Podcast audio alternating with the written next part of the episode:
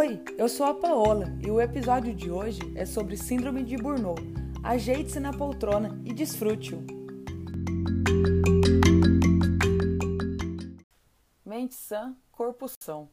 De longe, essa é a frase mais clichê que eu conheço. E o conceito de base é muito simples, pois os transtornos psíquicos não necessariamente estão atrelados aos problemas físicos. Porém, é muito comum que eles influenciem na saúde física. Biologicamente, o corpo humano se adapta aos picos hormonais que desencadeiam o estresse. Porém, há um limite para essa adaptação. Quando a exposição é constante, tanto o corpo quanto a mente não conseguem lidar com o estímulo excessivo, ou seja, o equilíbrio proposto não é alcançado. Este desequilíbrio físico e mental é manifestado de diversas formas, como perda da produtividade, aumento de peso e depressão. Este conjunto de sinais e sintomas, quando decorrente do trabalho, foi categorizado pelo CID-11 como uma doença ocupacional, sendo chamada de Síndrome do Esgotamento Profissional, ou, como é mais conhecido, Síndrome de Burnout.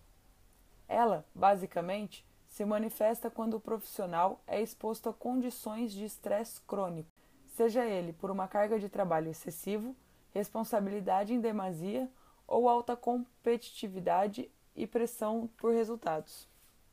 Os principais sintomas são cansaço físico e mental excessivos, distúrbio do sono, sejam eles dificuldades para adormecer, insônia ou piora na qualidade do sono, ansiedade, chegando ao ponto de interferir no desempenho e produtividade, podendo desenvolver doenças mentais e condições mais graves, como depressão.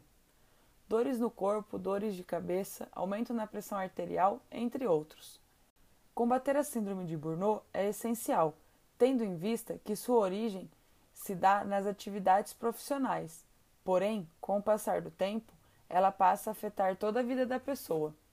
É de responsabilidade do empregador zelar pelo ambiente de trabalho, tornando-o o mais seguro e saudável possível, fomentando o cuidado na saúde mental, incentivando melhores hábitos alimentares, reforçando a importância das atividades físicas, contribuindo assim para o aumento da autoestima e autoconfiança. Ou seja, o esgotamento emocional é um dos grandes influenciadores dos transtornos mentais que hoje em dia encontramos. E é um dever de todos ajudar no cuidado com o próximo.